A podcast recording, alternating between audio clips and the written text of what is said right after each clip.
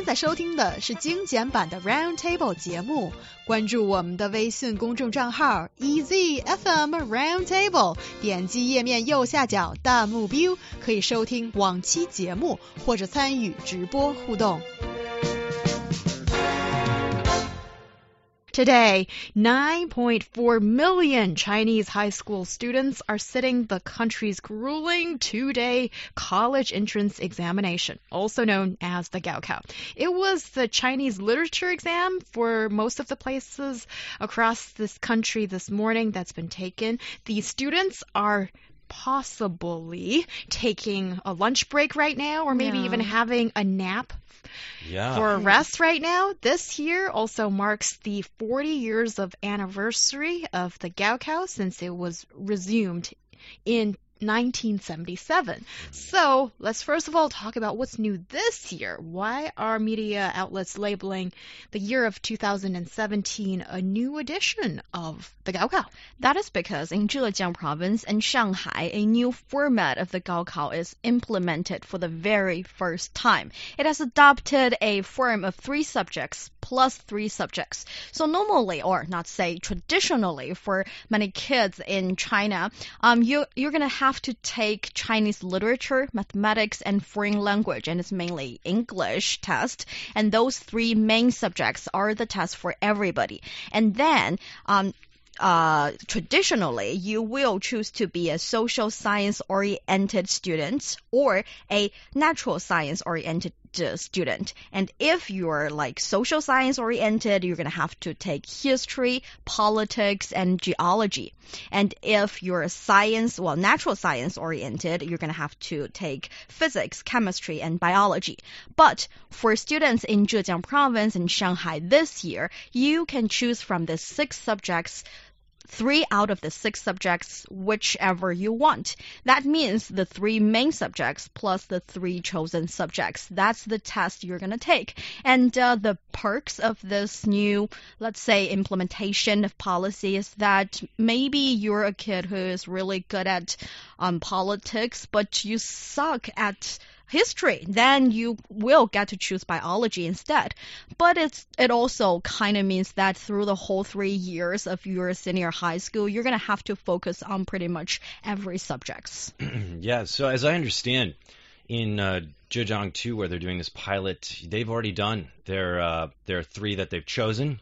Um, so now they're just going to do the three major ones, Oh, right? yes. So um, that's a big deal. The three major ones again being Chinese literature, mathematics, and foreign language.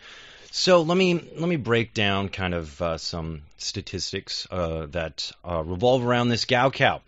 According to the state news agency Xinhua, some 9.4 million students across the country are taking the test at this time, competing to get in the country's top universities amidst incredible pressure that we're going to talk about, and also the sincerest blessings from their parents, their families, and even society at large. Uh, more than 3.7 million students will be enrolled into universities for a bachelor degree program. So, you know, the first thing I saw here is 9.4 million students are taking this test, but it sounds like 3.7 million are the ones that are going to get those seats. So, this paints a picture, folks. It's competitive. And so, you know, right now the 2017 National College Entrance Exam that we're talking about. This is taking place, you know, uh, on June 7th today and June 8th. Um, so as I understand today from 9 to 11:30 Chinese literature will be what these kids are focusing on. Then after that 3 to 5 p.m. mathematics. And then June 8th, you're looking at from 9 to 11:30 a.m. an integrated exam of history, politics, and geography or uh, an integrated exam of physics, chemistry, and biology, 3 to 5 p.m. English, which you could definitely, as I understand, they have the option of choosing other foreign languages, but very, very often it's English. So, um, if you're in Beijing, though, uh, as I understand some of the other statistics that apply here, if you're in Beijing, you're taking this test, you might feel a little at ease because apparently the local Department of Education plans to enroll more than 72,000 students into the colleges here. The lucky thing is that I guess only about 60,000 students signed up for the entrance exam. So it's looking pretty good that they'll get the, the seats they want in schools here if that's what they want. Yes. And actually, the competition in other provinces would be much more intense. Uh, for example, in Henan province, more than 860,000 people applied to take the test, and ranking the top among the other provinces and first tier cities in China. But only eight uh, 82,000 people will be accepted into colleges, meaning that only 9.5%, like less or less than 10% of those Henan students will be accepted into the local universities for a bachelor's degree. Yeah, and you know, to give you guys uh, an idea for listeners that maybe aren't privy to this kind of test or the Gaokao or how big of a deal it is. Uh, let me break it down. Okay, so I'm going to give you a really good example that pertains to here in Beijing. Recently, the Beijing municipal government released a notice to all related departments to manage the city well at this time. Uh, the way I was looking at it, it's almost like a, a, a time of crisis, a time of solidarity. Everybody's like, our kids are going into battle with this test.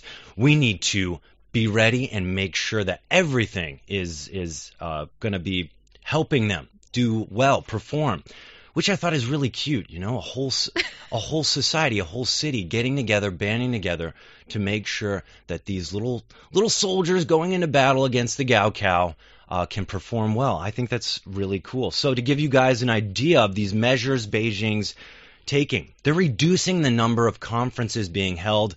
That is less traffic in the city, less things going on. They're reducing noise pollution. Guys, they're saying all the construction should be closed, especially during the English exam. Um, I guess even hospitals have emergency, I guess, Green Express is what they're calling it.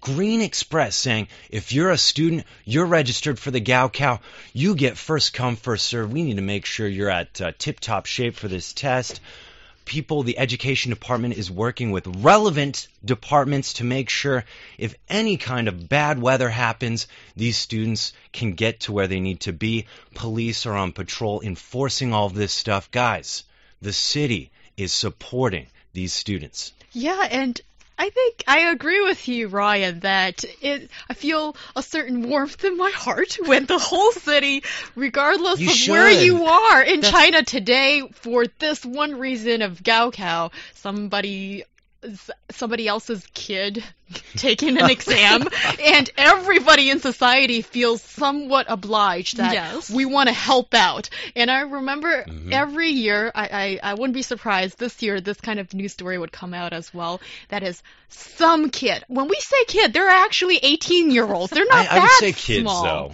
I mean, that, the, in the grand scheme of things, yes. that's that's kids. Okay, some 18 year old who should know better forgot his student pass, which you need to take the exam, or for some reason is late, and then he's on the street and the policeman comes over and says, Write my police car," and Let's then go." puts on the siren, and Yeah. then you get the expressway treatment on a busy Beijing street. That kind of story happens all the time too. Well, it's definitely it's showing that you know the city cares. They want their students to do well, and I think that's that's a very that's a cool sentiment to see in a city, especially because I took the SAT in the U.S.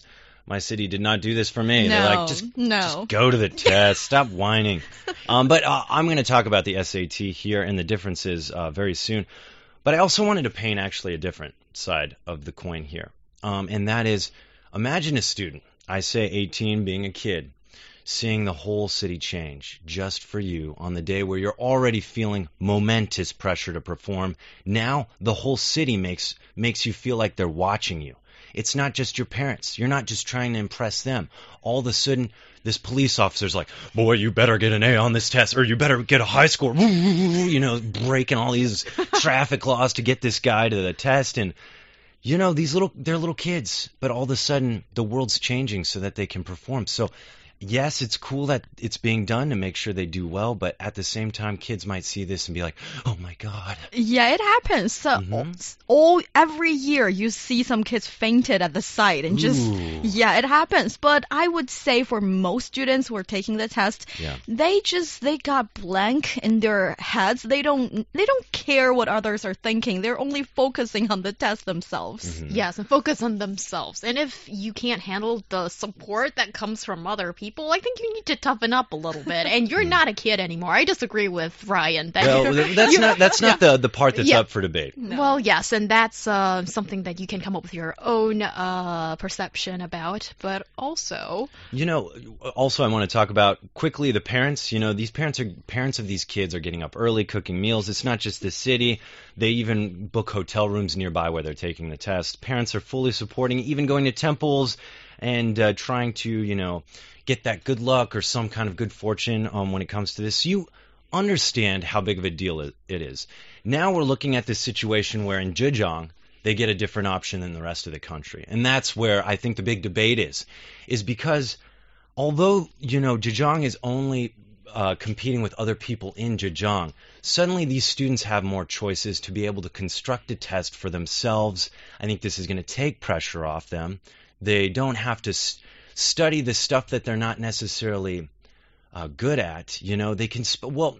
They can spend more time brushing up the skills that are already pretty fine, whereas these people may be taking and competing in like a place like Hunan, they have to take this already kind of standardized test more so than in Zhejiang. So one one group of students I'm saying is given more options to cater to them, and I think that's going to improve their scores, make them more competitive in their province, of course, but still more competitive.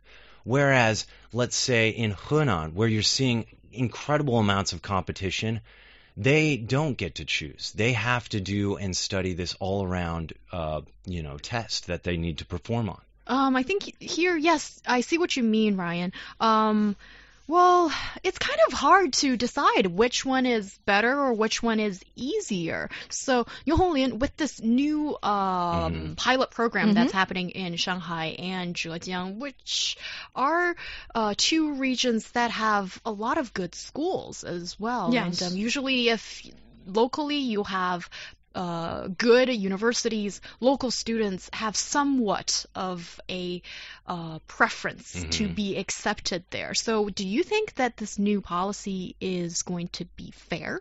I I don't agree with Ryan. That's what I know because I feel like it's not like all the kids know what they're good at or not good at at the very beginning of their senior high, meaning that some students need to learn and find out, take multiple tests to find out if I'm really good at a subject.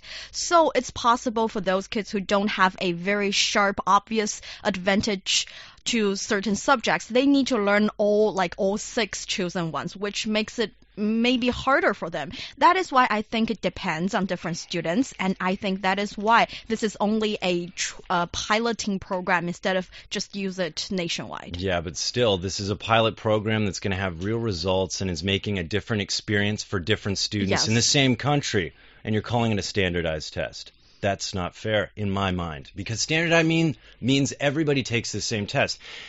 Now, Hyung, before before you come in here, I want to talk about the SAT, our standardized test in the U.S. and kind of what's going on with that.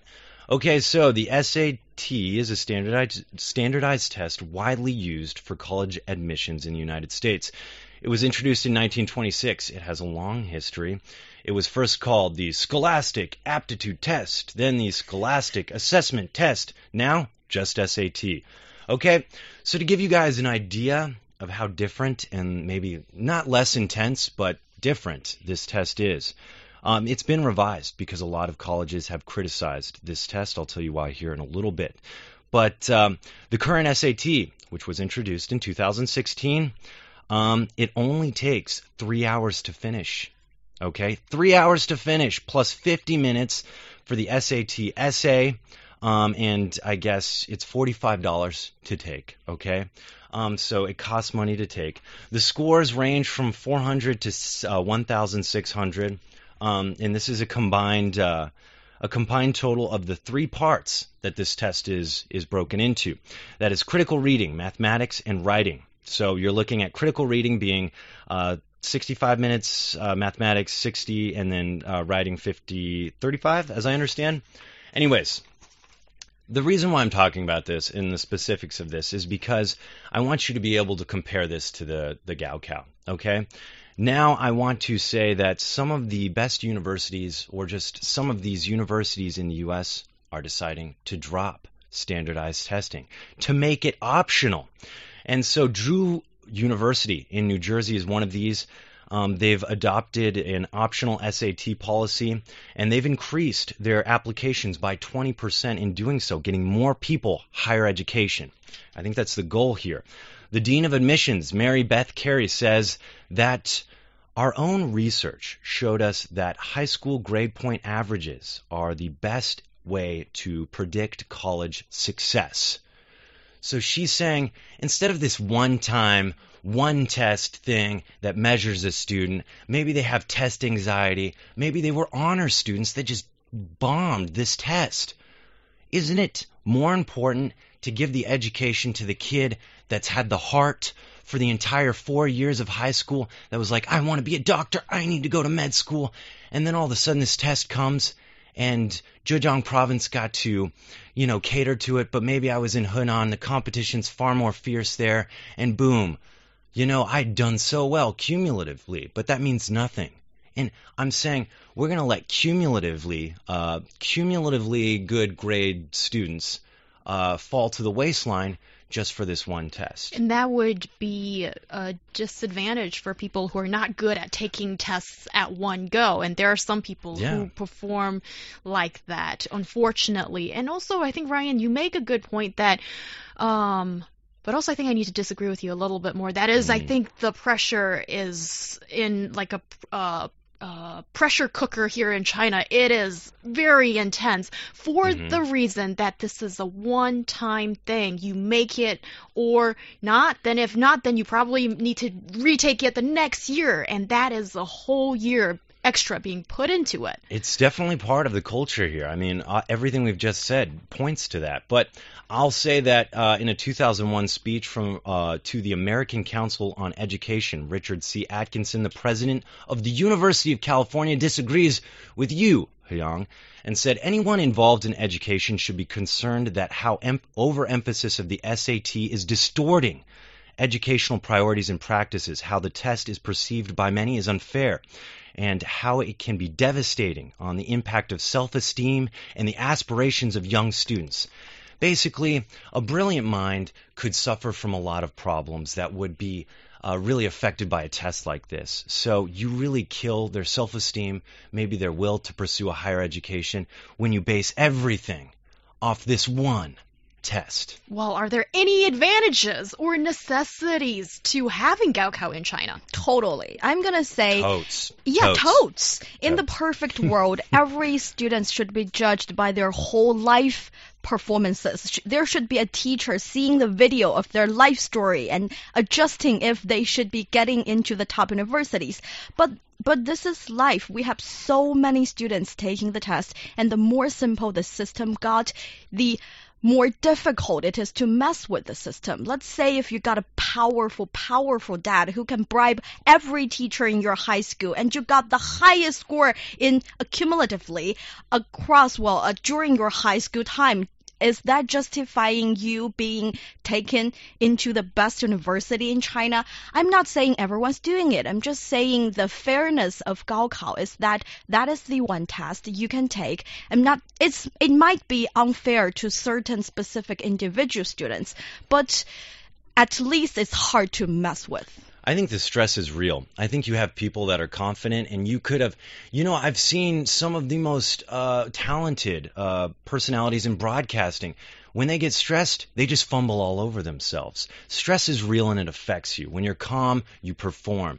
People that have spent four years being honored students, doing the extra mile, going to extra classes, all of a sudden you say, oh, well, you should have performed on this test how much do you really understand about psychology? You know it affects you. Everybody knows it affects you. Of course, it's going to affect these kids, and everybody's different. I'm saying make it less of just an emphasis on this one thing because these kids are talented. They have shown it for four years, and suddenly you're saying, Nope, that doesn't matter. What matters is how you perform on this extremely stressful event. I mean, we've painted it out. The city changes just for you.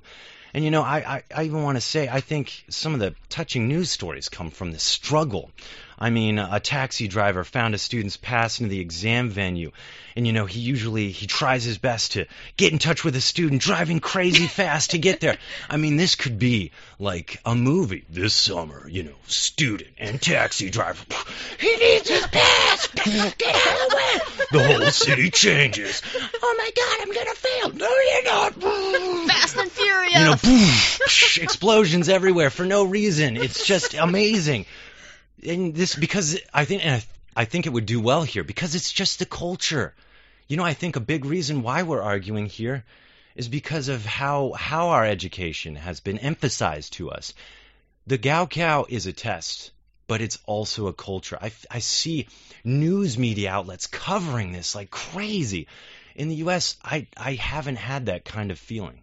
Yeah. I, I, think it has a lot to do with culture, and it has a lot to do with, I think in China, mm-hmm. One thing is that we put a lot of emphasis on children or on the next generation, and yeah. their well being is something that families care about and society cares about. And also, I think Honglin, you you um, hit the nail on the head with saying that Gaokao still is very important because it is being seen as the fairest way these days to judge talent. Yeah, and I want to just say, you know, all the things we talked about, how this is being done, what people are doing to support these students, there's a lot of love there. That's yes, got to be and, noticed. And for the students out there, if you are really nervous and you don't think you're performing well, it's okay because you're talented and later in life, the talent yeah. will be found. Yeah. Yeah, as Love you grow that. older, you realize there's so much more to life than tests. And life is a live performance, not a dress rehearsal. So if you have to do it this time in Gaokao and really nail it, we wish the best of luck to you.